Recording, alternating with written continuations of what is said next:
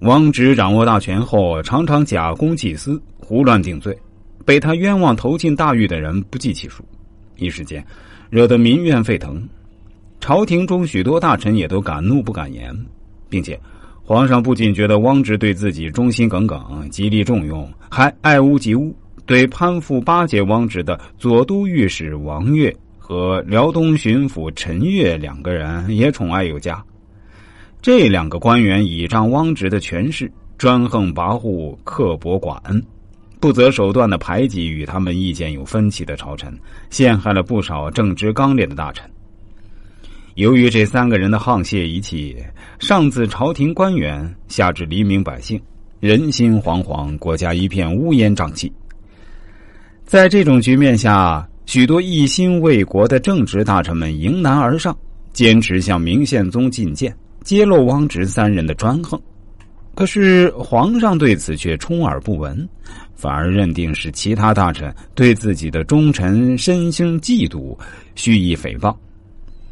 因此，只要有大臣前来劝谏，他都厉声呵斥。阿丑早就对汪直等人的所作所为义愤填膺了。见到朱大臣执剑不行，反而碰了一鼻子灰时，他便对形势细加揣度，下定决心要寻找到机会对宪宗进行巧妙的劝谏。于是他费尽心思编排了两出节目，等着皇上前来观看。这天，宪宗正为大臣们不断的上奏弹劾汪直的事情烦躁不已，为了散心，就前来看阿丑演戏。阿丑见机会来了，就兴致勃勃的表演起了第一出戏。转眼间，他就从一个小太监变成了一个穷行尽相的酗酒者。这个醉鬼跌跌撞撞的四处游荡，指天画地的放声谩骂。接着，另外一位戏子上台，他扮演的是一位路人。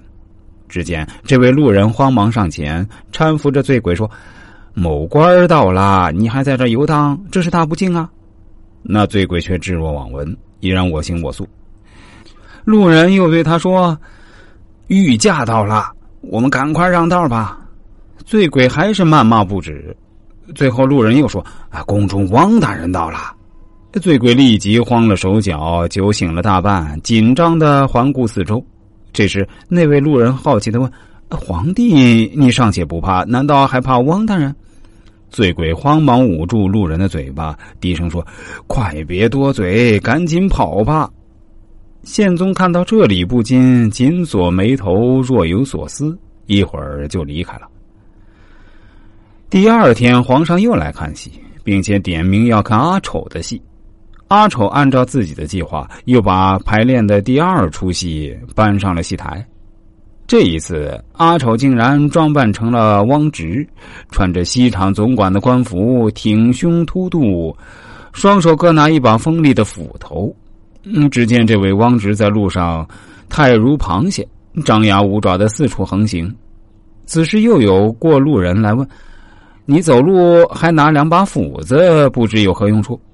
汪直立刻露出不屑一顾的表情：“你。”连这种兵器都不认识吗？这叫月，这哪是斧？这分明是月。过路人又问：“那就算是月，你持月何故呢？”汪直洋洋得意的笑道：“我今日能大行其道啊，全仗着这两把月呢。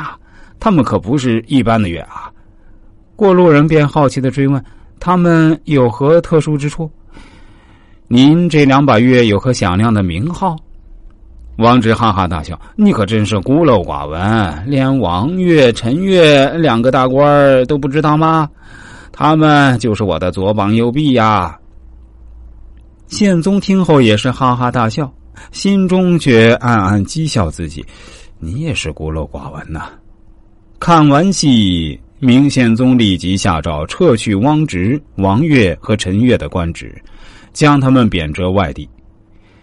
这个故事中的阿丑善于审时度势，揣测君主心意，对明宪宗这种有先入之见、偏听偏信的游说对象，不是直言进谏，而是巧妙的采用了旁敲侧击的方法，通过事先排练好的两出戏，终于点醒了一度亲小人远贤臣的明宪宗。